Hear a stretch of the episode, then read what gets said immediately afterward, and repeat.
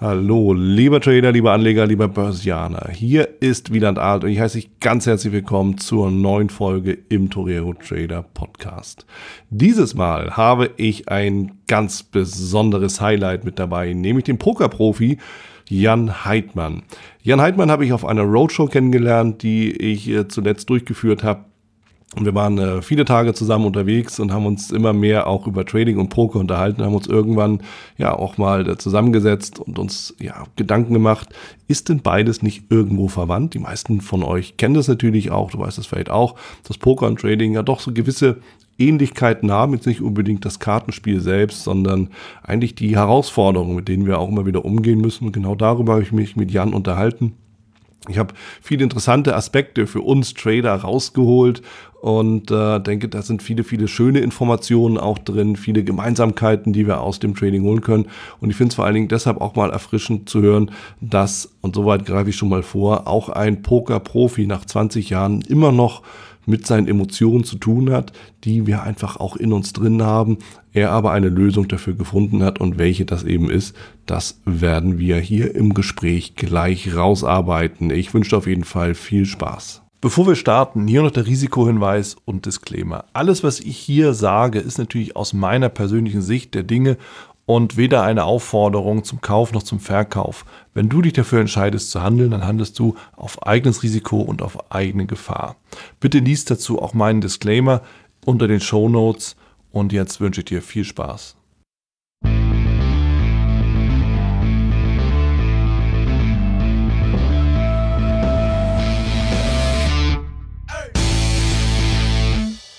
Ich bin hier mit dem Poker-Experten Jan Heidmann zusammen und ich freue mich sehr, lieber Jan, dass du diese Zeit gefunden hast. Wir sind offen gesagt zusammen auf einer Roadshow unterwegs und wir haben uns jetzt einfach mal die Zeit genommen, uns zusammen hinzusetzen und so ein bisschen über Poker und Trading zu plaudern. Deshalb gibt es so ein bisschen Hintergrundgeräusche. Wir sind so im Restaurant, wo so ein bisschen noch auf und abgedeckt wird. Aber das soll ja nicht den Inhalt stören und deshalb freue ich mich, lieber Jan, dass du hier bei mir zusammensitzt. Stell dich mal so ein bisschen ähm, in, in so ein paar Worten vor, was ich ja auch so jetzt über dich weiß. Du bist Pokerprofi, du bist der Poker-Experte Nummer eins in Deutschland. das stimmt. Ich bin ja, tatsächlich Deutschlands bekanntester Poker-Experte. Oder? Weil ich äh, zum einen 15 Jahre lang professionell gespielt habe. Mhm. Äh, das heißt, es ist auch in der Pokerwelt eine ziemlich lange Karriere. Ja. Und ich habe nebenher schon immer so Expertentätigkeiten machen dürfen. Das heißt, ich okay. habe für Sport 1 Pokersendungen kommentiert Ach, und der, der Stefan Raab hatte mal so eine Pokersendung, hast du mhm. wahrscheinlich auch aus Versehen mal durchgesetzt. Ja, auf jeden Fall. Da haben ja, Promis gespielt und ich habe über die zehn Jahre, die die Sendung fast lief, äh, die Promis auf diese Sendung vorbereitet. Ah, also deswegen super. bin ich tatsächlich in der Pokerszene auch sehr bekannt. Ja. Ähm, weil ich sehr lange dabei war, sehr lange äh, erfolgreicher Profi und ja. eben äh, ja, medienwirksame Auftritte hatte und eine mhm. repräsentative Rolle. Mhm. Und inzwischen äh, rede ich nur noch drüber. Das Schon. heißt, ich halte Vorträge und Workshops ja. über Pokerkonzepte für Entscheider, ja. was Unternehmer, was Entscheider von einem Pokerspieler lernen können. Ja, spannend, ja. Ja, und das ist ja das Interessante, wir sprechen ja nacheinander sozusagen. Ich spreche ein bisschen über Trading hier auf der Roadshow, du sprichst über, über Poker. Und da sollte es natürlich nicht verwundern, dass wir festgestellt haben, wenn wir nicht aufpassen, reden wir über das Gleiche, oder? Sehr schön. Und ich habe mir natürlich von deinem Vortrag auch noch Punkte rausgeholt, um einfach mal auch zu schauen, was heißt es im Endeffekt als Pokerprofi erfolgreich zu sein und was können wir uns fürs Trading auch da rausholen. Und ich fange direkt mal an. Viel geht ja bei dir auch in deiner Präsentation, deinem Vortrag über Entscheidungen. Entscheidungen treffen, was, was, was bedeutet das? Auch Qualität von Entscheidungen? Was verbindest du damit? Ja, ich meine, das, was, was, was Poker eigentlich ist, Poker ist eigentlich ein, ein tolles Modell für Entscheidungsfindung. Mhm. Ja, es sieht aus wie ein Kartenspiel, aber in Wirklichkeit ja. passiert mit den Karten gar nichts. Die werden nur entgegengenommen und dann bewertet. Okay. Das heißt, man bewertet ständig Situationen ja. Ja, und investiert ständig knappe Ressourcen, mhm. seine Chips, um einen Mehrwert zu generieren. Das ist dann meistens der Pot. Mhm. Und das bildet äh, eigentlich jede Entscheidung im Leben ab. Also okay. wir wollen immer irgendeinen Mehrwert erreichen, ja. Äh, den wir gewinnen wollen und müssen dafür knappe Ressourcen einsetzen und das Ganze eben, und da ist Poker ganz hervorragend, unter Unsicherheit und unvollständiger Information.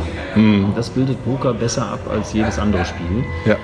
Ähm, die Unsicherheit kommt durch die Karten ins Spiel. Mhm. Ich weiß auch nicht, welche Karte als nächstes kommt, ähm, aber ja. kann Szenarien planen, kann Wahrscheinlichkeiten ausrechnen, um da ja. Bessere Entscheidungen zu treffen. Ja. Und die unvollständige Information, die bringen hauptsächlich die Gegner mit. Ja. ja. die sagen mir nicht, was sie für eine Hand haben und was sie damit machen werden. und werden mir nicht ihre Gesamtstrategie weitergeben. Das heißt, äh, im Gegensatz zu anderen Spielen wie zum Beispiel Schach, ja, da hat man vollständige Informationen. Ja. Alles, was auf dem Schachbrett passieren kann, ist einem auch äh, zugänglich an Informationen. Und es gibt keine Zufallselemente. Und es ist ein tolles Spiel, super strategisch. Man Ja. kann auch eine ganze Menge äh, daraus lernen. Ich spiele auch so ein bisschen äh, Schach. Ja. Aber es bildet nicht das, das Leben ab. Weil wir treffen im Leben als Unternehmer oder auch als Privatperson Mhm. immer Entscheidungen unter Unsicherheit und unvollständiger Information. Absolut. So. Ja. Und dafür ist Poker einfach eine tolle Trainingswiese und äh, bietet äh, die, die, die Konzepte, die beim Poker funktionieren, die funktionieren eben auch bei anderen Entscheidungen unter Unsicherheit. Beim Trading, Mhm. Ja. ja. als Unternehmer, als äh, Politiker oder auch als Hausfrau, äh, egal. Ja, stimmt. Also das, das ist definitiv so. Trading heißt Handeln unter Unsicherheit. Ja, wir wissen es nicht wirklich, was passiert danach. Unvollständige Information, zwangsläufig. Wobei die Theorie ja besagt, dass im Preis ja jede Information enthalten ist, die zu dem Moment verfügbar war. Nur was danach kommt, wissen wir halt auch nicht. Ja. Das ist definitiv so. Und jetzt ist die Frage, wie gehst du denn damit um? Mit Unsicherheit, mit auch dem, der unvollständigen Information. Soweit ich mich erinnere, hattest du ja gesagt, irgendwie, ähm, tatsächlich brauchen wir das ja aber auch. Ja klar, Oder also ohne Unsicherheit trifft man ja keine Entscheidungen. Mhm. Also wenn man genau weiß, was in der Zukunft passiert und man hat alle Informationen zur Verfügung, Ja. wer will denn dann bitte noch eine falsche Entscheidung treffen oder eine andere Entscheidung? Ja, da, da kann man noch nicht mal drüber debattieren. Wenn das der Fall wäre, ist nie, nie wirklich so, aber dann wäre der Weg oder die Entscheidung total klar, also trivial. Sprich, wir brauchen Unsicherheit, damit wir überhaupt die Möglichkeit haben, uns durch unsere Entscheidung irgendwie abzusetzen oder Profit zu generieren. Das heißt aber auch, dass der Profi zwar, zwar auch Entscheidungen treffen muss unter Unsicherheit und die sind schwierig, aber wir freuen uns darauf. Wir sind als Profi besser dafür ausgerichtet, mit diesen beiden Faktoren umzugehen. Fast per Definition, ja, als die Amateure oder als die, die schlechteren Spieler. Und ein Profi scheut sich nicht vor Unsicherheit. Der versucht damit umzugehen. Der hat Ja. Konzepte, der hat Methodiken, der hat Instrumente, wie er eben diese Unsicherheit einigermaßen einschränken kann. Aber wenn es keine Unsicherheit gibt, gibt es auch keinen Markt. Also als Beispiel, wenn wir eine Münze Ja. werfen und die fällt Ja. auf Zahl und wir wetten danach auf Kopf oder Zahl, dann passiert da leider nichts. Also ich würde auf Zahl setzen. Genau, wenn die schon gefallen ist, äh, wenn man komplette Informationen hat und keine Ja. Unsicherheit, dann ist es Ja. halt wie gesagt trivial. Ja, das ist so. Und beim Trading ist das ja auch so. Ich meine, wenn, wenn jeder genau wüsste, wo der, äh, wo der Kurs hingeht, All in. dann, äh, Mit Kredit. dann entsteht aber auch kein Markt, weil dann verkauft ja keiner. Ne? Ich meine, ja. Hm, das ist auch blöd, das stimmt. Und das ist das Interessante daran, weil natürlich gerade im Trading versuchen viele Trader auf, wirklich auf Teufel komm raus und auf Biegen und Brechen diese Unsicherheit zu eliminieren. Noch ein Indikator, noch eine technische Ableitung da rein, noch mal irgendwo eine Bestätigung. Aber am Ende ist es nur der Versuch, weil die Unsicherheit an sich bleibt ja bestehen. genau, aber das, was, das, ist, das ist schon natürlich das, was den, was den Experten, was den Profi von den Ja. äh, schlechteren Spielern unterscheidet, dass sie eben mehr Möglichkeit haben, die Unsicherheit einzuschränken, dass sie mehr, äh, ja, dass sie das Thema besser durchdrungen haben, um eben Konzepte oder Strategien zu entwickeln, um damit umzugehen Ja. und dann eben langfristig erfolgreich zu sein. Ja. Und ähm, es wird aber, ich meine, der, der, der Hauptgrund, dass wir uns schwer tun, Entscheidungen zu treffen, ist ja immer, dass wir Angst haben, wir treffen eine Entscheidung und dann kommt ein Resultat, was wir uns nicht erhoffen. Ja, also irgendwas Negatives kommt dann dabei raus. Jetzt ist es aber unter Unsicherheit so, dass wenn wir unter Unsicherheit Entscheidungen treffen, dann kommt natürlich ständig ein irgendein Resultat, was wir nicht vorhergesehen haben. Ja. Das ist ja quasi in dem Begriff Unsicherheit schon drin. Ja, Liegt in der Systeminhärent, wenn man so möchte. Ja, ja. Und eine Sache, die Poker hervorragend lehrt, Mhm. die man beim Poker hervorragend trainieren kann auch, ist eben dieser Umgang damit, dass man zwar eine Entscheidung treffen muss, ja. die auch nach bestem Gewissen trifft. Das Resultat aber dann von anderen Faktoren beeinflusst wird. Da ist eine ganze Menge Zufall mit drin. Beim Poker, welche Karten halt kommen. Ja. Ich kann zum Zeitpunkt der Ja. Entscheidung, wenn ich all in gegangen bin, Ja. die beste Hand haben, aber wenn der andere 20% Gewinnwahrscheinlichkeit hat, heißt das, jedes fünfte Mal gewinnt der auch. Das heißt, wenn Mhm. die Karte kommt, wo er gewinnt, kann ich da leider nichts dran ändern. Da habe ich überhaupt gar keine, keine Möglichkeit, das zu beeinflussen. Nee. Und, äh, und dementsprechend sind dem, dem, dem Pokerspieler eigentlich die Resultate egal. Es geht uns immer nur darum, haben wir zum Entscheidungszeitpunkt die bestmögliche Entscheidung getroffen. Ah, okay, das ist ja spannend. Ja, das ist so, ich sag mal, das ist so eine, die, die, die, über, äh, überlappende Philosophie mhm. der guten Pokerspieler. Mhm. Dass sie sagen, du, ich kann nur das beeinflussen, was ich beeinflussen kann. Das sind meine Entscheidungen. Ja. ja wie ich mit den Situationen umgehe. Auch ja. wenn mal was schiefgelaufen ist, wenn ich ja. einem Turnier einen großen Kopf verloren habe, jetzt habe ich nicht mehr ganz viele Chips. Da kann man jetzt natürlich äh, jammern und weinen und sagen, oh, wenn die Karte nicht gekommen wäre, dann. Ist aber gekommen. Das heißt, das Einzige, was ich von dem Zeitpunkt aus machen kann, ist zu schauen, was sind denn jetzt die Möglichkeiten. Mhm. Wenig Chips heißt meistens wenig Möglichkeiten mhm. ja, und auch wenig Siegchance. Mhm. Aber die kann ich immerhin noch optimieren. Mhm. Ja, also ich möchte nur schauen, sind meine Entscheidungen gut gewesen? Mhm. Dann hake ich die ab mhm. und dann kann ich auch die Resultate, die dann kommen, stark durch Zufall beeinflusst sind, ja. da kann ich viel besser mit umgehen. Kann ich viel besser ertragen. Ja. Das gehört halt dazu. Und ich meine, beim Trading wird das nicht anders sein. Absolut, ja. weil, weil das, das, ist halt genau der Punkt. Deshalb höre ich dir auch so begeistert zu. Weil es ist ja eine der elementaren Fragen im Trading, wie gehe ich mit den Verlusten um? Und äh, das ist natürlich etwas, was, was jeden betrifft und in gewisser Weise logischerweise auch jeden belastet. In dem Sinne von, hätte ich auch lieber anders gerne gesehen. Nur am Ende, wir können ja nur bis zu dem Moment, wo wir eine Entscheidung treffen, das Ganze beeinflussen. Wo der Markt hinläuft, kann keiner wirklich beeinflussen, sei denn er hat so tiefe Taschen, dass er den Markt beeinflusst. Aber das wär, ist ja ein rein theoretisches Konstrukt. Das bedeutet, und da bin ich mit Sicherheit, auch, also bin ich auch überzeugt, dass es dir da im, im äh, Profi-Poker genauso geht. Ich habe ein Szenario vor Augen, ich treffe eine Entscheidung aufgrund dieses Szenarios. Ich weiß aber auch, in welchem Moment für mich das Spiel einfach vorbei ist und ich dann tatsächlich aus dem Rennen aussteige, dann eben auch den Verlust einfach in Kauf nehme. Ja, ich meine, man muss. Ich, ich habe mal einen äh, Artikel geschrieben für ein Poker-Fachmagazin mhm. schon vor einigen Jahren, aber den fand ich, ganz, den fand ich tatsächlich auch selber ganz gut. Ja, ich bin da sehr kritisch. Ja, ich habe auch einige Artikel geschrieben, wo ich sage, die waren okay, ja, aber äh, das war einer meiner Lieblingsartikel. Und den habe ich genannt, der Was wäre wenn Effekt. Mhm. Und jetzt ist es so, dass man im, im, äh, einem Pokerturnier äh, fangen ja alle mit den gleichen Chips an und mhm. dann wird so lange gespielt, bis einer alle Chips hat. Mhm. Der hat dann gewonnen und je nachdem, wo man ausgeschieden ist, hat man dann halt äh, Preisgeld äh, sich schon erarbeitet oder nicht. So, und während man dieses Turnier spielt, hat man immer eine, Größen, äh, eine Größe, die man so als, als, äh, als Bezugsgröße nimmt, das ist so der Durchschnittsstapel. Mhm. Also wenn am Anfang haben alle die gleichen Chips, das heißt der Durchschnitt ist auch genau der, der Starting-Stack. Ja. Irgendwann fliegen dann Leute raus und ja. Leute gewinnen Chips dazu und manche verlieren halt auch Chips und jetzt ist man halt entweder über dem Durchschnitt oder unter dem Durchschnitt. Mhm. So. Jetzt stellen wir uns die Situation vor, man hat äh, einen guten Lauf gehabt, man hat super Entscheidungen getroffen, man hat die anderen an die Wand gespielt und man hat jetzt eben dreimal diesen Average Stack, also den Durchschnittsstapel. Mhm. Ja, ist also sehr, sehr gut im Rennen und ist Yay. dementsprechend auch äh, ich sag mal, in der Favoritenrolle auf den Titel ja. Ja, und fühlt sich gut. Ja. Und jetzt passieren zwei, drei Hände, wo man von diesem dreimal äh, Durchschnittsstapel mhm. wieder auf Durchschnitt zurückfällt. Mhm. Entweder hat man schlecht gespielt oder man hat einfach nur Pech gehabt, ist egal. Ja. hat jetzt also wieder Durchschnitt. Ja. Und dann fühlt man sich schlecht. Mhm. Ja, dann kommt häufig dieser Gedanke, ja. was wäre denn, wenn jetzt die Karte für den anderen nicht gekommen wäre und wenn ich den großen Pot gewonnen hätte, hätte ich jetzt nicht nur dreimal Durchschnitt, sondern fünfmal Durchschnitt. Mhm. Ging es mir viel besser, jetzt bin ich wieder bei Durchschnitt und bin wieder quasi in der Mitte des Feldes. Ja.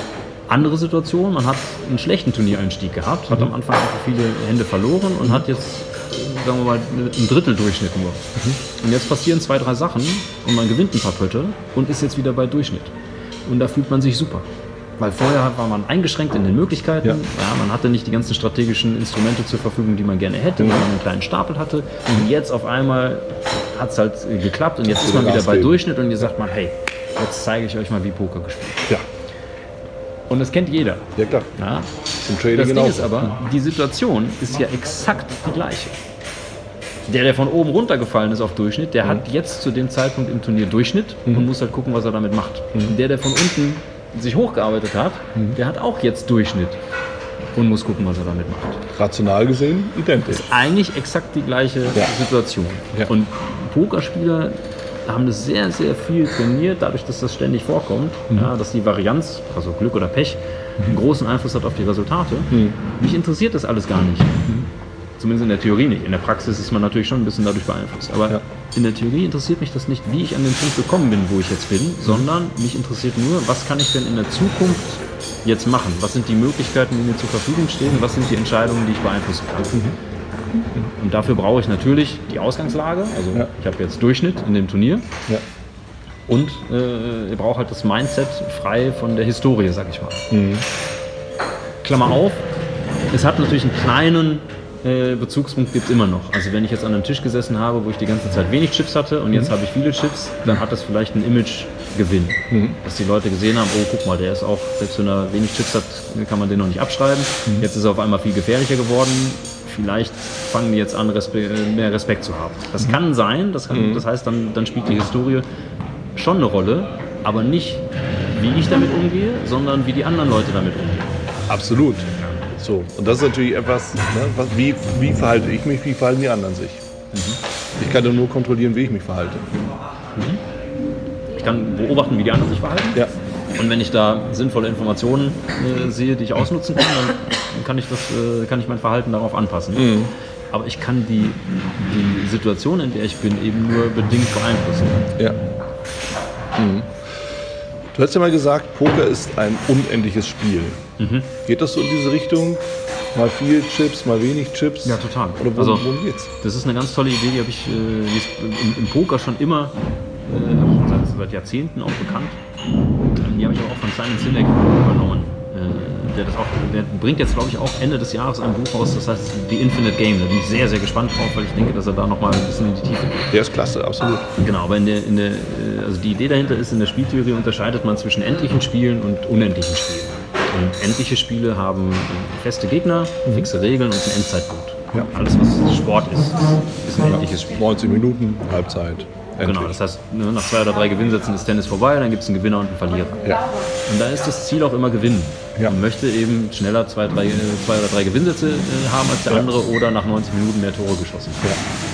Unendliche Spiele haben unbekannte und wechselnde Gegner. Das heißt, Spieler verlassen das Spiel und neue kommen hinzu. Die Regeln ändern sich über die Zeit und es gibt vor allen Dingen keinen Endzeitpunkt. Das Spiel geht immer weiter. Und Poker und Business Trading eben auch sind Ja. unendliche Spiele. Bis man sich entscheidet, dass man an dem Spiel nicht mehr teilnehmen möchte. Das kann man natürlich Für jederzeit immer. tun.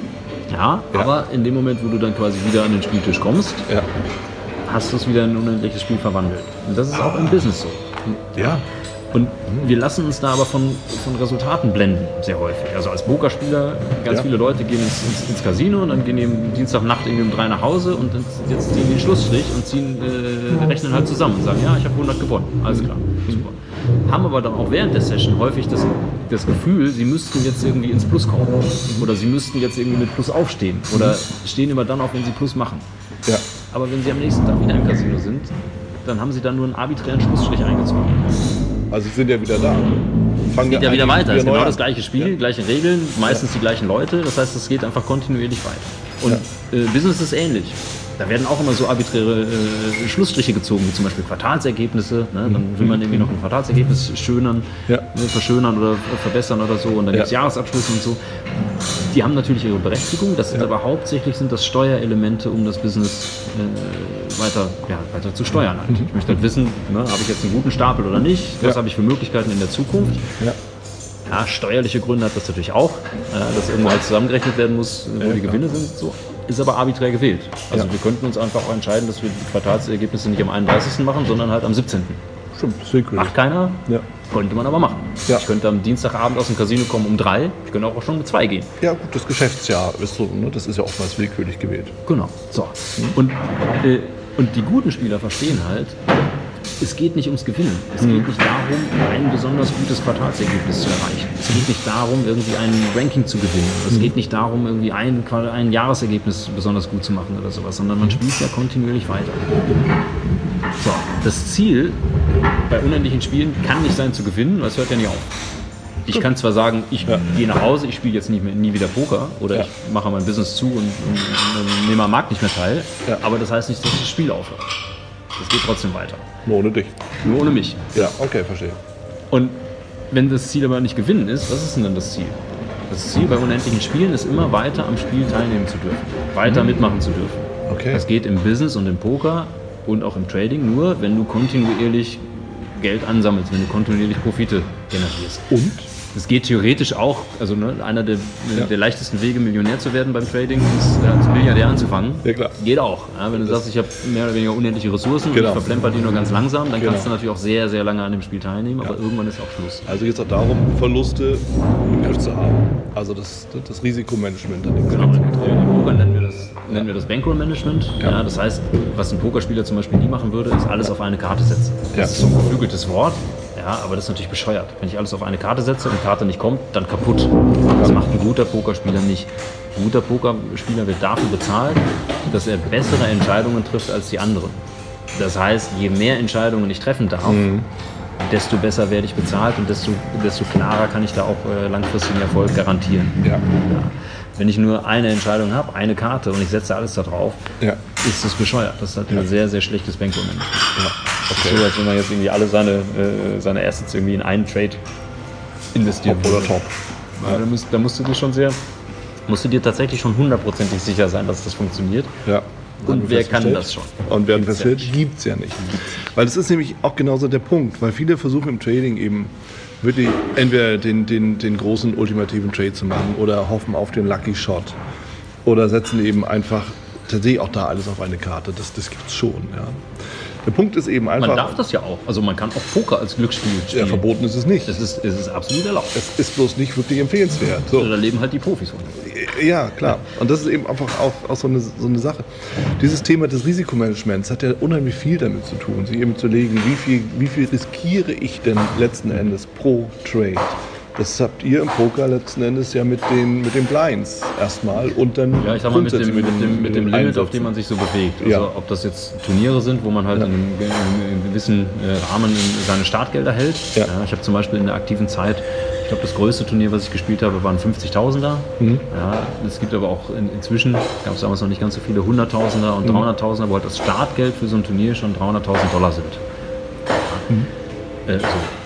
Das heißt aber auch, dass wenn man, wie in den meisten Fällen bei so einem Turnier dann äh, leer ausgeht, hat man halt 300.000 Dollar versenkt. Mhm. Das ist was, was man auch emotional irgendwo verkraften muss. Ja. Ja, das ist jetzt nicht jedermanns Sache. Ich war auf dem, äh, ich mal, bis 50.000 habe ich mich einigermaßen wohl gefühlt, mhm. ja, aber meistens irgendwo so in den 5.000 bis 10.000 bis äh, 15.000er Bereich. Ja. Und im Cash Game ist es auch, also abhängig von der, von der Höhe des Limits mhm. hast du da halt Schwankungen, mhm. die halt äh, ein bisschen stärker ausschlagen können. Mhm. Ja. Und ich glaube, das ist natürlich immer eine direkte Funktion des gesamten Networks. Also wenn ich 100 Millionen habe, dann kann ich auch mal 100.000 äh, leichter verkraften. Mhm. Es ist aber trotzdem auch ein, ein Teil der Persönlichkeitsstruktur.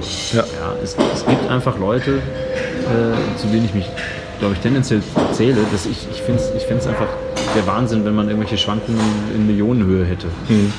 Da, da könnte ich nicht vernünftig schlafen.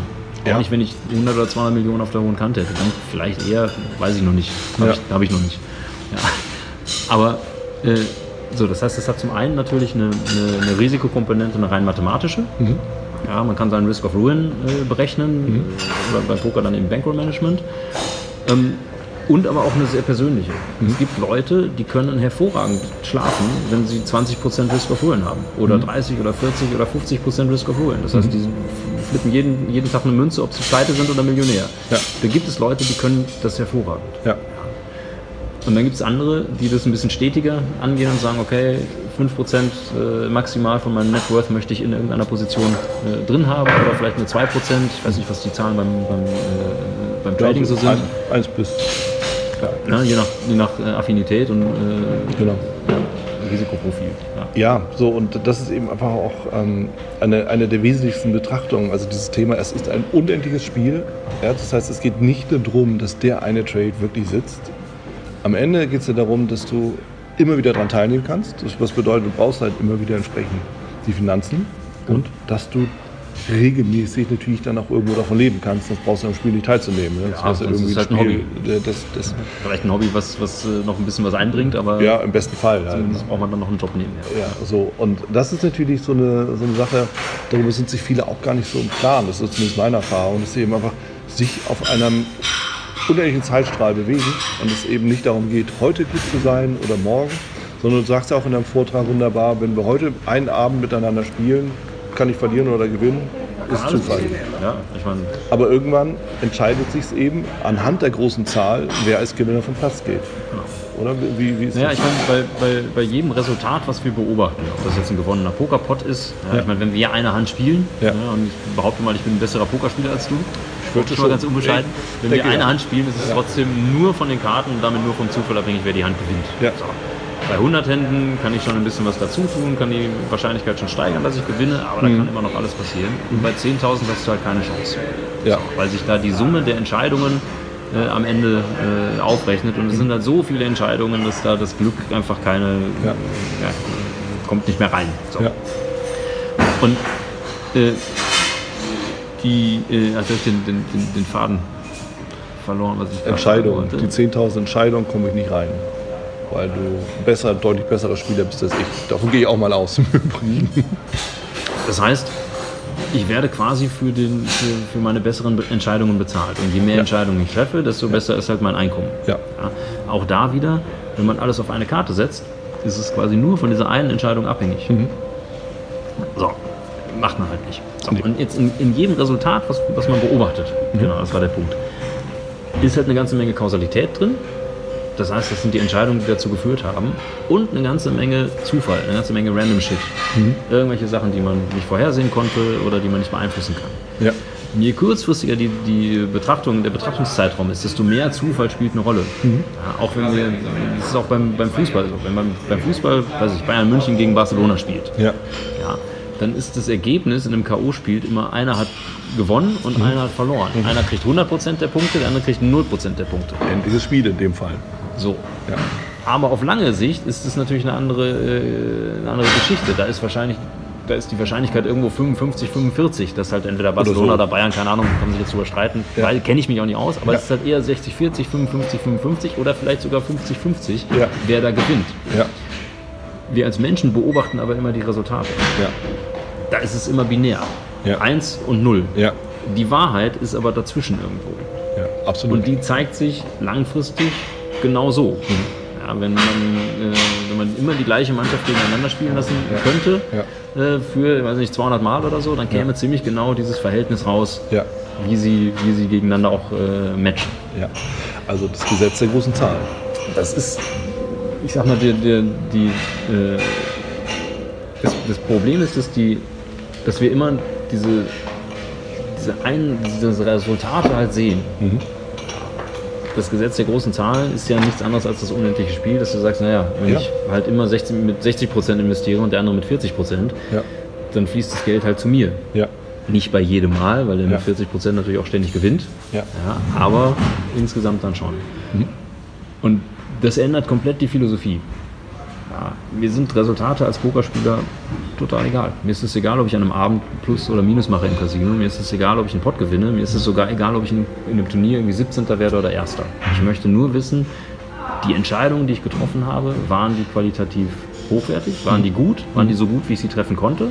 Dann mache ich es in der Zukunft auch und dann kommen die Resultate von selbst. Wenn ich Bankroll-Management noch, äh, noch beachte, dann kann ich nicht pleite gehen und dann sammle ich einfach kontinuierlich Profit an, auch wenn das an den einen Tagen mal, äh, an einen Tagen mal nach hinten gegangen ist. Ja. Also auch hier wieder Risikomanagement, Money-Management. Ja, wie, wie setze ich das Geld ein? Clever ein. Wie kann ich sicherstellen, dass ich permanent halt immer am Spiel teilnehmen kann? Wie kann ich aber auch sicherstellen, dass ich davon lebe? Das heißt, das Gesetz der großen Zahl, ich interpretiere das jetzt mal aufs Trading. Ich habe eine Strategie, die hat sich als profitabel erwiesen. Ob die jetzt heute aufgeht oder nicht aufgeht, ist in der Summe völlig egal und wurscht.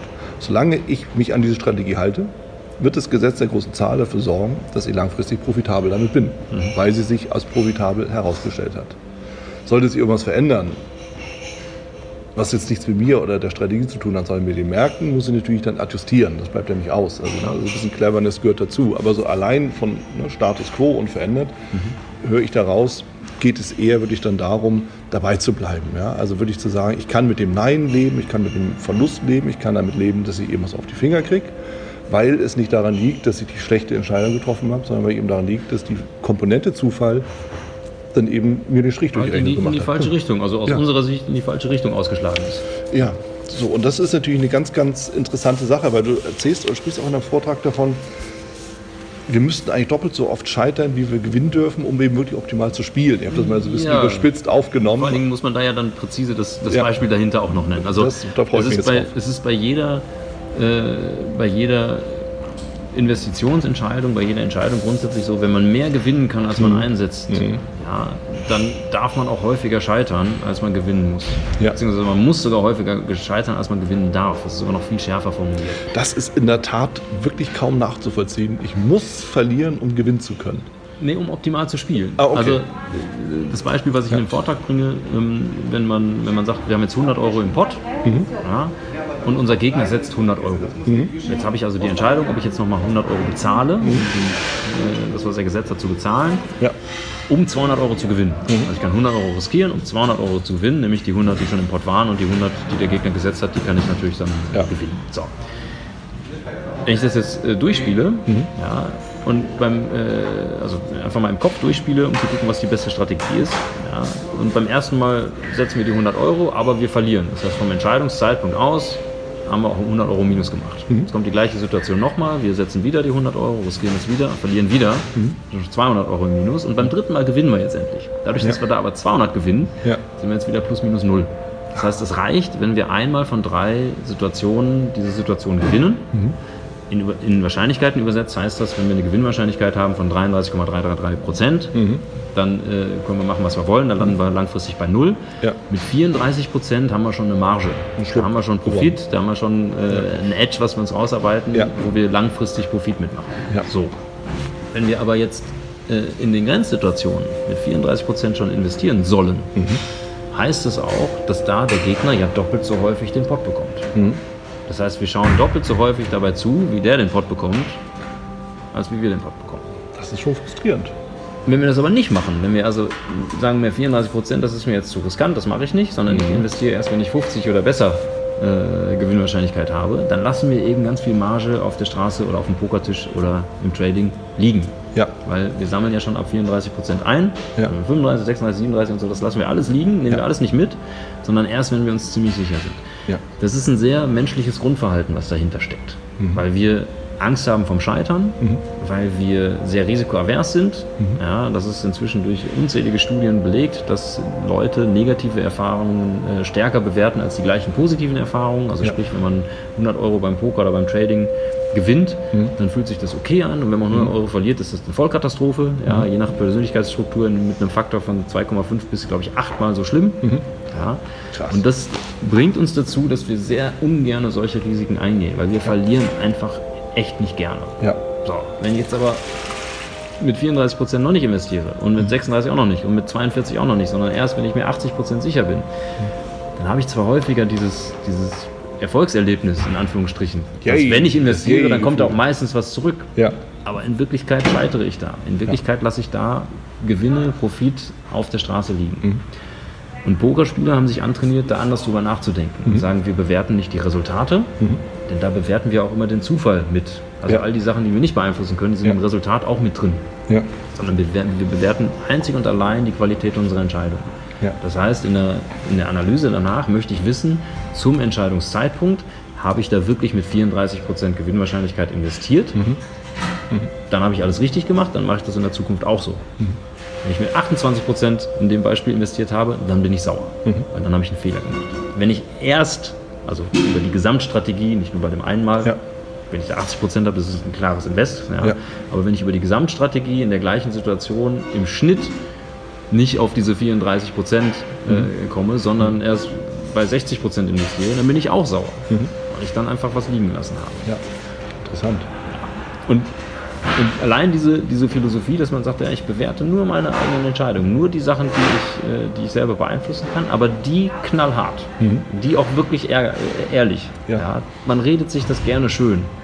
Keine Es Frage. ist ja auch gerade in, in Situationen un, unter Unsicherheit, man kann sich das immer schön reden und kann sagen, ja du, wenn der Trade funktioniert hat, dann einfach, weil ich der geilste Typ bin. Mhm. Ja?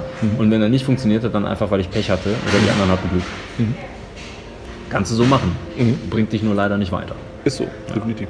Ich übertrage den Gedanken mal aufs Trading, weil das, was mir jetzt gerade durch den Kopf schießt, ist so die Frage nach dem optimalen Chance-Risiko-Verhältnis sozusagen. Ja? Weil viele Trader suchen ja die, ne, halt den großen Wurf, den Home Run.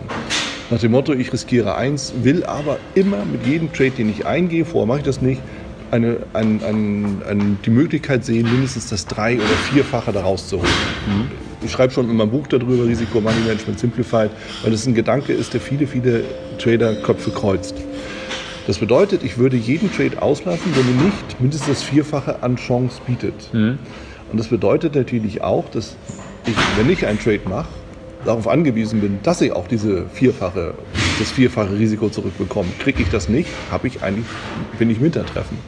Was natürlich passiert, ist, dass viele dann eben einfach die Situation auslassen, wo sie nur das Zweifache oder das Anderthalbfache bekommen können, was sich dann in der Summe ja auf dem Konto bemerkbar macht. Klar. Bei dem einfachen Risiko. Ja. So verstehe ich das. Kann man das so sagen? Ähm, das, ist, das ist ein Aspekt daraus, glaube ich, mhm. ähm, weil da ist ja auch Geld zu holen. Also wenn du ja, das Zweifache nach Hause fährst, äh, dann, verdoppelst du dich ja auch, ist ja auch was Feines. Ähm, und auf der anderen Seite, ich meine, das, das, das kann man schon machen, wenn man jetzt sagt, also ein klassisches Beispiel ist im, im Sales oder im Verkauf. Mhm. Ja. Wenn man eine hundertprozentige Abschlussquote hat als mhm. Verkäufer, mhm. dann ist das eine absolute Katastrophe. Ja. Das ist tödlich. Das heißt nämlich, dass man die Leute nicht anruft, dass man erstens nicht genug Leute anruft und dass man die Leute wahrscheinlich nur die richtige, also nur die anruft, wo man sich ziemlich sicher ist, dass sie eher sagen. Das ja man ruft aber gerne. die ganzen, die halt nur in 10 oder 15 oder 20 Prozent der Fälle Ja sagen, ja. Äh, ruft man nicht an, weil man eben Angst hat vor diesem, vor diesem Nein ja. häufig. Umgehen von Schmerz. Genau. Mhm. Was, man aber, was man aber da äh, vergisst, ist, dass jeder Abschluss meistens das 10- oder 20-fache vom Aufwand wert ist. Mhm. Das heißt, wenn ich das 20-fache vom Aufwand wieder zurückbekomme bei einem äh, gelungenen Abschluss, ja. reicht mir eine 10%-Quote, reicht mir auch eine 15%-Quote äh, oder eine, eine, eine, eine 7%-Quote, um da steinreich zu werden. Ja. ja. Das ist genau das, was ich meine. Wenn man nicht häufig genug scheitert, mhm. dann macht man was falsch. Dann mhm. lässt man einfach Profit auf der, auf der Straße liegen. Und beim, beim Trading wäre das auch so. Also wenn du, wenn du sagst, okay, du hast tatsächlich diese Upside-Dinger mit drin, die, halt, mhm. die dich verzehnfachen, das rechnet sich leichter. Ja. ja. Dann muss halt einfach, dann müssen einfach neun von zehn dürfen dann nicht klappen. Mhm. Ja, wenn, ja. Da musst du damit leben können. Das, aber das musst du dann auch aushalten. Ja.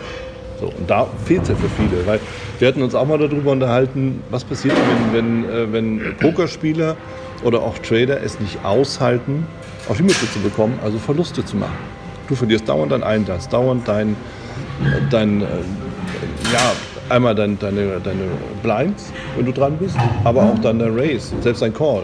Du verlierst, also, du verlierst, du verlierst. Was passiert denn dabei? Also Dutzende, wenn ich hunderte von Malen bin ich in ein Casino gefahren, wo ich dann auch irgendwie anderthalb Stunden hinfahre und dann mhm. äh, setze ich mich da hin und dann spiele ich da acht Stunden Poker. Da muss was passieren, und, und, ziemlich häufig, also wie gesagt Dutzende, hunderte von Malen, äh, sitzt man da irgendwie sechs oder acht Stunden und spielt keine einzige Hand.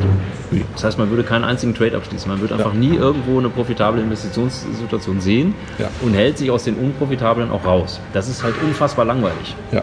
Also in dem Sinne, dass man da natürlich jetzt keine Action hat und keine äh, aktiven Entscheidungen trifft. Aber das, das, ist halt leider das Beste, was man in der Situation machen kann. Ich komme mal da wenn rein. Ich, wenn, ich da, wenn ich einen negativen Erwartungswert habe, dann will ich da nicht investieren. Das bedeutet also, wenn ich als Trader dann vom Monitor sitze, den ganzen Tag, meinetwegen acht Stunden, und kein Trade mache, und dann fragt Schatzi, sag mal, wie war es denn heute? Was hast du heute gemacht? Ja, nix. Dann ist das gut, oder? Also dann, wenn, ich sag mal, wenn, da kenne ich mich jetzt im Trading nicht so spezifisch aus, deswegen bitte ich da um Nachsicht, was die Fachausdrücke angeht. Aber von der Idee her, ja. ja wenn man jetzt äh, nur Trades hat, wo man sagt, ich habe keine wirklich belastbaren Informationen. Das genau. heißt, die Informationslage ist eigentlich gleich ja. null. Ja. ja. Jetzt rate ich. Aber raten ist nicht mein Job, sondern mein Job ist es unter Unsicherheit bessere Entscheidungen zu treffen. Ja. Und das geht nur mit einem Informationsvorteil oder mit einem Informationszugewinn. Ja. Wenn der aber den ganzen Tag sich nicht bietet, wenn ich die ganze Zeit keine wirklich profitablen Investitionsmöglichkeiten habe, ja, warum sollte ich dann investieren? Dann ist halt das Beste, was ich an dem Tag machen konnte, ja. kein Geld zu verlieren. Ja, also auch kein Geld zu verlieren, auch wieder in der theoretischen Auffassung. Man kann natürlich auch mal raten und Glück haben. Aber das gilt nicht. Das nee. ist nicht unser Job. Glück haben ist leider nichts, was wir planen können. Also nein. ich zumindest nicht. Nein, ja. nein. Ich kann nur äh, profitable Investitionen planen. Und wenn sich da keine bietet, dann mache ich halt nicht nur deswegen dann irgendwelche nicht profitablen, weil ich ja. sage, ich möchte jetzt hier nicht Däumchen drehen. Ja. Nee, das ist dann in dem Moment der, der, mein Job als Pokerspieler, mich aus den ganzen nicht profitablen rauszuhalten. Mhm. Ja. Mhm. Und das, Schöne ist, dass das Geld, was man an dem Tag nicht verschleudert, was man nicht verliert, mhm. das kann man am Ende des Monats genauso gut ausgeben wie das Geld, was man gewinnt. Wird auch angenommen, das, das wird genau, genau Ja, wird angenommen. auch genommen. Kann man auch was machen. Absolut, hast du völlig richtig. Völlig recht. Weil das ist tatsächlich eine der, der größten Herausforderungen. Ich hatte mal immer so einen Post geschrieben, ist Trading Zeitverschwendung. Weil das genau auf diesen Aspekt abzielt. Ja? Und je nachdem, was du so willst. Ja, will ich Spaß, Spannung, Spielspaß, Action, dann ist es so. Ja, ich meine, Oder willst du Geld eine, verdienen? eine der absoluten Grundstrategien, und das wird beim, beim Trading nicht anders sein, äh, im, im Poker nennt sich Tight Aggressive. Und Tight heißt eng und Aggressive heißt aggressiv. Und Mhm. Ja. eng bezieht sich auf die Auswahl der Situationen, in die man überhaupt investiert. Ah, okay. Die ist sehr eng. Ja. Ein guter Pokerspieler, der sortiert einfach erstmal den ganzen Quatsch aus. Mhm. Das heißt, jede Situation, wo ich mir nicht ziemlich sicher bin, dass die profitabel ist, die wird halt nicht gespielt. Jede Situation, wo ich plus ein bisschen was habe, einen ganz kleinen äh, Erwartungswert, aber positiven, da wird auch investiert. Ja. Ah, okay. Aber natürlich in die, in die wirklich guten Situationen aggressiver. Ja. Ja, also Ja. je besser die Situation ist, je besser die, der Erwartungswert ist, desto aggressiver möchte ich da gerne investieren. Ja. Alles unter Berücksichtigung vom Bankroll-Management. Ja. Ja, also wenn ich zum Beispiel, ähm, ich sag mal, ein, ein, ein großes Cash-Game spiele, was für meine Bankroll eigentlich zu hoch ist, Mhm. dann gehe ich wahrscheinlich auch 51-prozentigen Situationen aus dem Weg. Mhm. Ja, da bin ich dann ein bisschen risikoaverser, ist aber nicht optimal. Mhm. Ja. Und tight, aggressive heißt halt, ich, ich konzentriere mich auf, beim Poker ist das ungefähr Top 20% der Hände, in die investiere ich, je besser die Situation, desto aggressiver. Und Mhm. 80% der Zeit halte ich mich halt aus allem raus. Mhm. Man versucht halt keine Ressourcen zu verschwenden. Ja. Und jeder gute Investor, jedes gute Unternehmen, das ist die Hauptaufgabe. Es ist erstmal zu sagen, okay, wir investieren nicht in alles dahergelaufene. Je- Nicht jede Möglichkeit, die sich uns bietet, ist eine gute Investition. Ja. Ich sage im Vortrag mal, sonst würden wir ja auf die auf die E-Mail vom afrikanischen Prinzen alle antworten. Wie, kann Machen man wir das auch nicht? nicht. Kann, kannst du schon. Ja, kannst du schon. Das ist halt keine gute Investition. Ja. Wobei, wenn man dann, wenn man dann äh, 170 Millionen bekommt, muss das auch nicht so häufig klappen. Vielleicht sollte man einfach auf jede E-Mail antworten und äh, jede 170 Millionste, wenn das ein Treffer ist, Wer weiß. reicht das schon Wer aus. weiß. Nein, das kann ich nie empfehlen. Das müssen wir streichen. Okay. So, äh, genau, und das ist halt dann, das ist wenn, wenn sich einem keine gute Möglichkeit bietet, ja, dann ist es der Job eines guten Pokerspielers, einfach das Minimum zu verlieren. Ja. Ja, ja.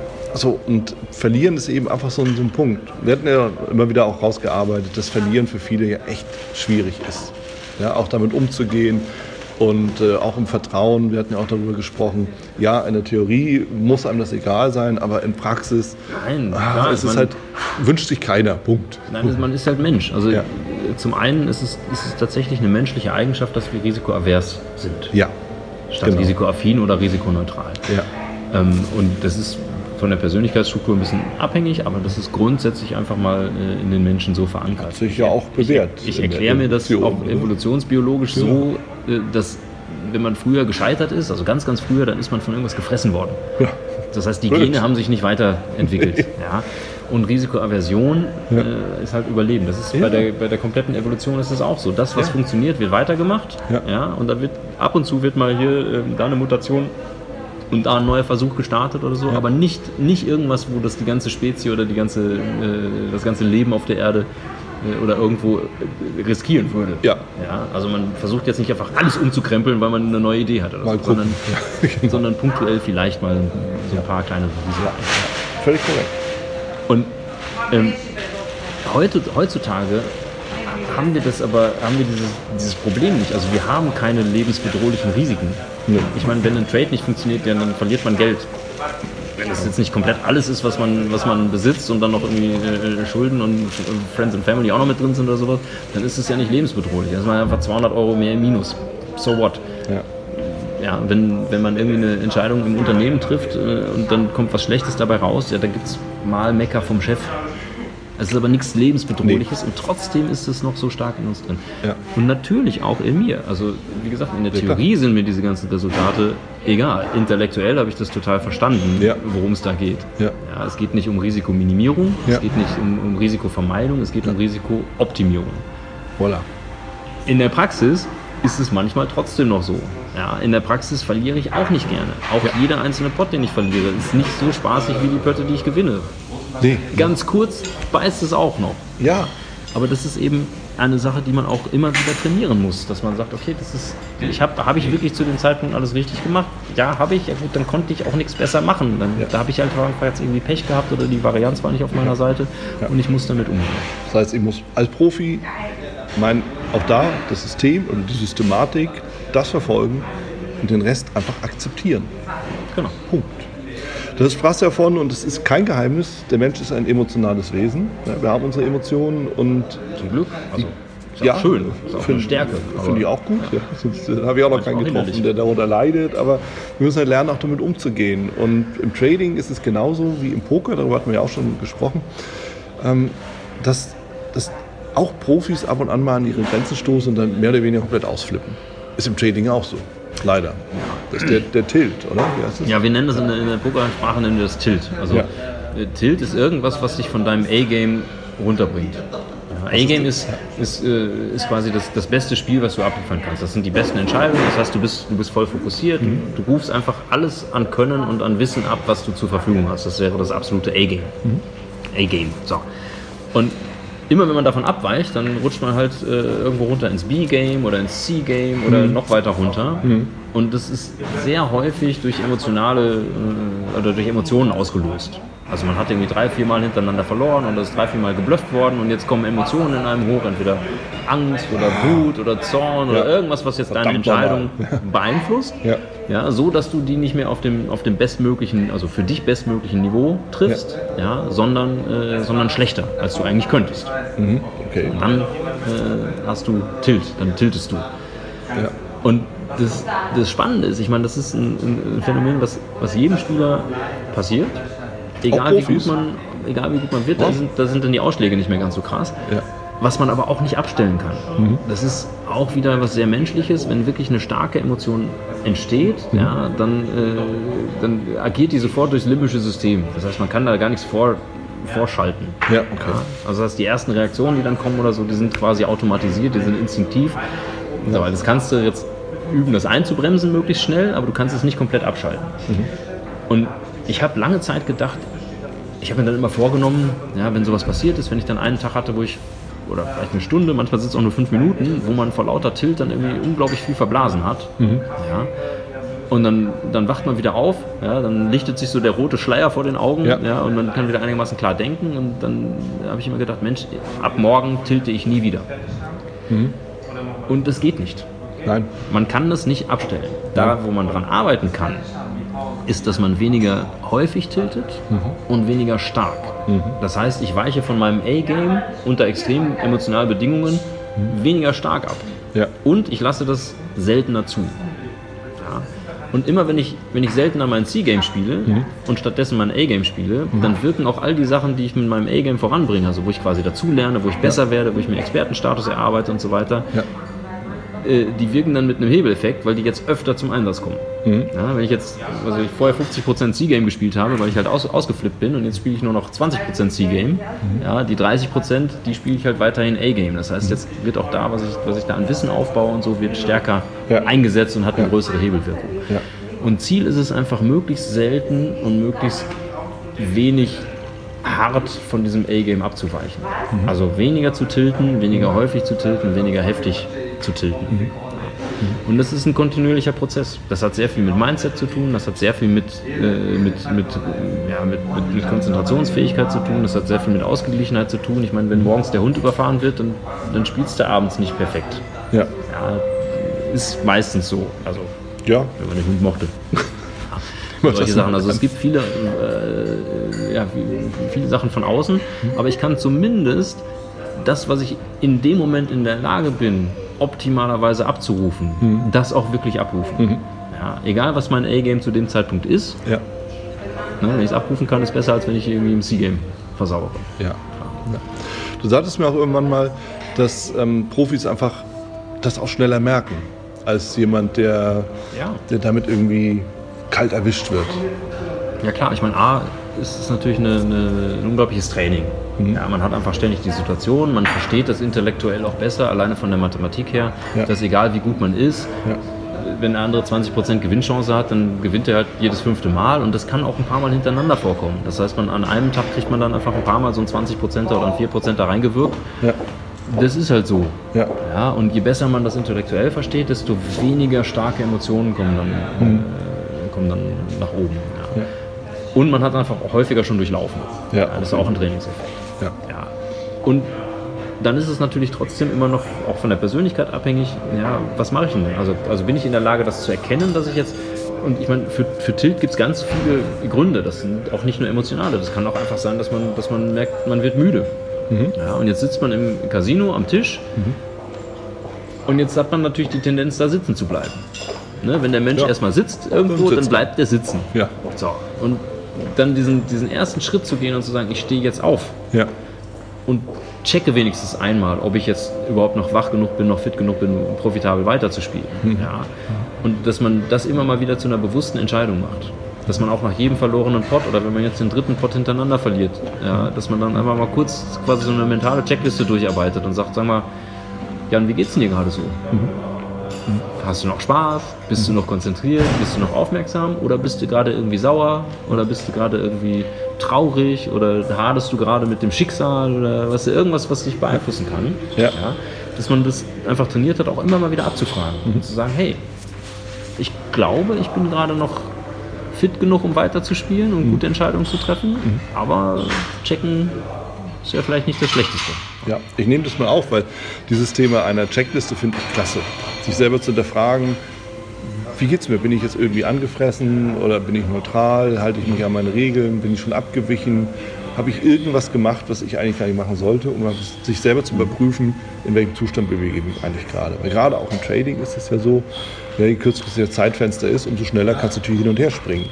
Ja, und ähm, dann ist eben so eine Situation, du bist auf der falschen Seite, läufst in Verlust, sagst, oh Mann, jetzt kann ich jetzt nicht schon wieder in Verlust gehen, fängst also an, die Position vielleicht zu drehen, bist natürlich sofort wieder in Verlust, weil der Markt irgendwie keine Richtung findet, sondern nur so hin und her daddelt und du stehst eigentlich, egal was du machst, immer auf der falschen Seite. Ein guter Ja, ist so, Indikator, eine Situation. dass man nicht mehr die besten Entscheidungen trifft, ist das, wenn man selber nach Entschuldigungen suchen muss. Weißt du? Also Ja. wenn man sich selber quasi davon überzeugen muss, dass das, was man gerade getan hat, äh, dass das auch noch äh, eine, rationale, einen Ja. rationalen Hintergrund hat. Ja. Ja, und das kann man natürlich machen. Also man kann sich da auch gerade beim Poker ziemlich in die Tasche lügen. Ja, man ver verändert einfach die, An, äh, die Annahmen, die man da irgendwie hat und sagt, naja, also jetzt nach dem, was ich da bisher von dem, also an der Stelle blufft er halt viel häufiger als jemand anders. Aber wenn das nicht wirklich fundiert ist oder wenn man da nicht wirklich, sagen wir mal, neutral drauf schaut, dann hat Ja. das häufig so diesen Beigeschmack der, der Entschuldigung. Das kennt Ja. man auch, wenn man, weiß ich nicht, ich sag mal, im privaten Konflikt. Jetzt sagt einer was und sagt hier, pass mal auf, da hast du irgendwie Scheiße gebaut. Und wenn man jetzt in die Defensive, äh, in den Defensivmodus geht, dann hat er meistens recht. Ja. Weil sonst müsste man sich ja nicht verteidigen. Also Ja. man nimmt das nicht auf und versucht so, es dann ja, irgendwie genau. zu verarbeiten oder so, sondern man sagt, ja, aber du hast letzte Woche auch die Spülmaschine nicht ausgeräumt. Ja, das Ja, aber ist schon mal ein Indikator. So, das, ist schon mal, das, kann, das kann häufig schon mal ein Indikator sein, dass man Ja. vielleicht jetzt gerade nicht die besten rationalen Entscheidungen trifft. Ja, ja, da hast du, da hast du völlig recht. Also von daher, hm, unsere Emotionen sind unsere ständigen Begleiter. Du sagtest ja, viele Kollegen von dir oder ne, viele Pokerspieler oder Pokerprofis sind auch ins Trading gegangen. Jetzt mal so spontan aus deiner Sicht. Wenn ich mit dem Trading beginne, aus, aus deiner Sicht als Profi-Pokerspieler, was meinst du, was ist wichtiger, mich mit Technik zu beschäftigen oder mich mit mir selber zu beschäftigen? Hm, da, das ist eine spannende Frage, weil ich äh, überhaupt gar keine Ahnung habe von Trading. Also ich weiß grob, wie das funktioniert natürlich, aber Mhm. Ja. äh, habe das noch nie selber ausprobiert. Ähm, äh, interessiert mich auch. mh, ich sag mal, aus Eine den Parallelen, her zum, ja, aus, aus den Parallelen zum, zum, zum Poker her tatsächlich sehr. Ja. Ähm, ich könnte es mir nicht als, als, als Job, also selbst wenn man damit, das ist nicht meine, das wäre nicht meine Leidenschaft. Ja. Zumindest noch nicht, aber vielleicht, wenn ich das weiß. mal ausprobiere, könnte Wer das tatsächlich passieren. Ich würde, glaube ich, als Pokerspieler habe ich mich schon sehr viel mit mir selber beschäftigt und mit den ganzen Themen Tilt und resultatorientiertes Denken, was schlecht ist und entscheidungsorientiertes Denken, was gut ist. Ähm, und so, deswegen hätte ich da wahrscheinlich einen Vorsprung dem ähm, kompletten Laien gegenüber und würde mich dann erstmal auf die technische Seite schlagen. Ich hätte auch den, also ich persönlich habe immer den Ansatz, ich möchte erst über ein Thema ein bisschen Bescheid wissen, bevor ich da wirklich ins kalte Wasser springe. Ja. Ja, das ist bei, selbst bei, bei Sportarten so, ist es so, dass ich immer irgendwie ein bisschen was angucke, was anlese, mich kurz damit beschäftige, bevor ich dann wirklich mal, äh, mal reinspringe. Und würde insofern mir erstmal ein gewisses Grundwissen draufpacken. Ja. Ja. Und dann ist auch, dann, dann kommt, glaube ich, ziemlich schnell ein sehr spannendes Konzept zu tragen, was wir was ich im Poker, aus dem Poker kenne, das nenne ich Schwarz-Weiß-Entscheidungen. Ja. Wenn man sich jetzt mit einem Thema beschäftigt, weil am Anfang weiß man nichts. Nee. Das heißt, man rät eigentlich durch die Gegend. Und ja. jetzt beschäftigt man sich ein bisschen mit, aber äh, ja. ja. hat sich da technisch schon ein bisschen weitergebildet, hat die Foundations. Ja. Das heißt, man hat jetzt schon einige Entscheidungen in Schwarz oder Weiß aufgeteilt. Mhm. Also mhm. wenn jetzt der, also beim Trading gibt es wahrscheinlich ganz klare Indikatoren, dass du jetzt nicht äh, gegen den Markt agieren möchtest oder was weiß ich, keine Ahnung. Ne? So. Ja. Aber man hat auf jeden Fall mal, mal, äh, mal Fragen gelöst und sagt, okay, das ist eine klare Entscheidung, mhm. entweder schwarz oder weiß. Genau, also Strategie. Und dann hat man aber noch diesen ganzen großen Graubereich in der mhm. Mitte, wo man halt noch keine Ahnung hat. Ja. Und A-Game heißt immer, die Schwarz-Weiß-Entscheidungen, die ich schon treffen kann, wo ich genau weiß, schwarz oder weiß, mhm. die treffe ich auch immer perfekt. Also mhm. da mache ich keine Fehler, weil das sind natürlich genau die groben Fehler. Mhm. Ja, wenn ich statt schwarz für weiß entscheide, mhm. dann ist das ein riesengroßer Fehler. Absolut. So, man hat aber immer noch diesen Graubereich. Mhm. Und man entwickelt sich weiter und, äh, und schafft sich Wissen drauf und wird immer mehr Experte. Das mhm. heißt, man, man sortiert aus diesem Graubereich ganz viele Situationen in schwarz oder in weiß. Mhm ja, so lernen wir dazu. Das mhm. ist der Wissensaufbau, der halt äh, stattfindet. Und egal wie gut man ist, mhm. egal auf welchem Expertenniveau, mhm. es wird immer ein Graubereich übrig bleiben. Ja. Und das sind häufig die Situationen, die uns am meisten Kraft und am meisten Energie treffen, ja. äh, kosten, weil die natürlich auch die schwierigsten sind. Ja, ich bin jetzt schon Poker-Experte, ich habe mich seit 20 Jahren damit beschäftigt, aber immer mal wieder komme ich auf Situationen, wo ich nicht weiß, was ich machen soll. Und jetzt hadert man. Und jetzt sitzt man in der Situation, man muss entscheiden mhm. und man hat überhaupt gar keinen Ansatzpunkt. Man sagt, mhm. hey, ich habe über alles nachgerechnet und es ist einfach super knapp und ich weiß jetzt nicht, ob äh, Race oder Fold, ich weiß jetzt nicht, ob ich bezahlen sollte oder nicht. Ich weiß einfach nicht, ob jetzt schwarz oder weiß. Mhm. Und das sind lustigerweise die, die am wenigsten äh, Nachdenken erfordern. Weil die sind per Definition so knapp, ja. dass ich mit meinem derzeitigen Wissensstand nicht unterscheiden kann, ja. ob A oder B, ob schwarz oder weiß. Dann kann ich eine Münze werfen. Mhm. Und das würde ich mir dann, glaube ich, ziemlich schnell abnehmen, dass ich sage, mhm. okay, ich habe jetzt das, was ich weiß, mhm. das, was mein A-Game gerade ausmacht, den mhm. Wissensstand, den ich habe, da habe ich alles in die Waagschale geworfen. Die Schwarz-Weiß-Entscheidung, die habe ich klar getrennt. Mhm. Und in einem Graubereich weiß ich es eh nicht, kann ja. ich jetzt auch eine Münze werfen. Ja. Und dann im Nachhinein, also wenn ich entscheiden muss, mhm. das ist beim Trading, glaube ich, nicht der Fall. Du musst ja, nicht, du musst ja keine Positionen aufbauen. Kann man machen, aber, aber erstmal nicht, nein. Ja, aber wenn ich eine aufgebaut habe und dann jetzt nicht weiß, ob verkaufen oder nicht, dann kann ich halt eine Münze werfen, wenn ich sage, das ist halt einfach für mich gerade nicht lösbar. Ich ja. muss jetzt aber entscheiden. Und kann mir das dann markieren, die Situation, kann mir die dann mitnehmen und in der späteren Analyse, wenn ich sage, hey, jetzt möchte ich wieder Wissen aufbauen, jetzt mhm. möchte ich mich wieder weiterentwickeln, jetzt mhm. möchte ich meine Expertise verbessern, mhm. ja, dann ist das genau ein Thema, wo ich drauf schaue und sage, ja. okay, da wusste ich nicht, was ich tun muss. Mhm. Jetzt versuche ich das irgendwie für, äh, für mich zu sortieren. Glaube insofern, ich würde erstmal eine ganze Menge äh, lesen. Ja, ja. Du hast ein paar Bücher geschrieben, das wäre der erste Anlaufpunkt. Äh, und dann gibt es wahrscheinlich ein paar Klassiker aus der, aus der, Branche, wo man sagt, okay, die möchte man einfach mal verstanden haben oder, ja. oder durchgearbeitet haben, ähm, um da ein gewisses Fundament zu haben. Und dann zu schauen, naja, wenn ich jetzt wirklich, also ne, wenn man jetzt schmeißt man den Rechner an und jetzt fängt man an, äh, tatsächlich in die Tat umzusetzen, ja. dann geht es wieder sehr drum äh, auf, die, auf die Execution. Mhm. Und das hängt wieder viel mit einem selber zusammen, glaube ich. Ja. ja. Okay. Und, und, immer wenn man dann an Situationen kommt, wo man sagt, hey, da fehlen mir die Fundamentals, mhm. da fehlt mir das Wissen, um diese Situation zu lösen. Mhm. Ich muss jetzt aber eine Entscheidung treffen, dann einfach treffen. Ist besser als keine zu treffen. Ja. Und danach wieder äh, zurück ins, ins Lab, wie wir so schön sagen, ins Laboratory ja. äh, und analysieren und sagen, okay, da habe ich, da wusste ich nicht, was ich machen möchte oder was ich machen sollte. Ja. Das möchte ich, äh, da möchte ich meine Hausaufgaben machen. Ja. Da müssen noch mal ein paar Bücher her und noch mal ein paar ne, Kollegen anrufen, ein paar Experten fragen. Spannend. Spannend. Finde ich eine, eine, eine, sehr interessante Betrachtungsweise, weil gerade so dieses Thema, ja, du hast das Mindset, du gehst auf die Technik, guckst, wie es funktioniert, guckst, wo, wo hast du Handlungsbedarf, gehst dann in die Technik, arbeitest an dir, um dich permanent zu verbessern. Das ist ja im Endeffekt das, worum es eigentlich in jeder Beschäftigung geht, ob es jetzt irgendwie Trading, Poker, Sport oder auch dann ein, ein normaler, in Anführungszeichen normaler Job ist, ist, es ist ja immer ein kleines Spiel. Mhm. Ja, und deshalb, ich freue mich, dass du das genauso halt auch siehst. Und ähm, das ist ja das, was, was, was wir auch jedem Trader raten können, was du wahrscheinlich auch jedem Poker-Anfänger dann mitgeben wirst. Und dementsprechend finde ich, sind es auch wunderbare Schlussworte, sei denn, du möchtest noch etwas ergänzen. Nö, hat Spaß gemacht. Soweit, na, absolut. Jan, ich danke dir sehr für unser Gespräch. Fand, waren viele, viele, viele Punkte für uns mit dabei. Klasse. Und ähm, ja, bis dahin. Alles klar, bis, zum, bis zum nächsten Mal. Danke. Ciao.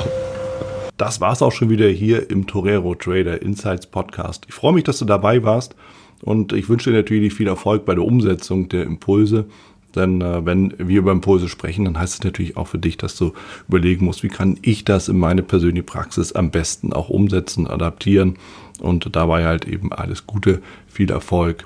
Wenn dir der Podcast gefällt, dann teile ihn auf jeden Fall mit deinen Freunden, Bekannten und all denen, von denen du weißt, dass sie sich für Börsenhandel und Trading interessieren. Hinterlass mir gerne auch eine Bewertung oder schick mir eine E-Mail, wenn du mit mir in Kontakt treten möchtest. Folge mir auf Facebook und vergiss nicht den Newsletter zu abonnieren der Torero Trader School, um eben immer auf dem aktuellen Stand der Dinge zu sein, was Veranstaltungen, Ausbildung, Schulung, Vorträge oder auch neue Artikel angeht. In dem Sinne freue ich mich aufs nächste Mal gemeinsam mit dir, wünsche dir viel Erfolg, alles Gute, bis zum nächsten Mal bei Torero Trader Insights, dein Wieland Alt.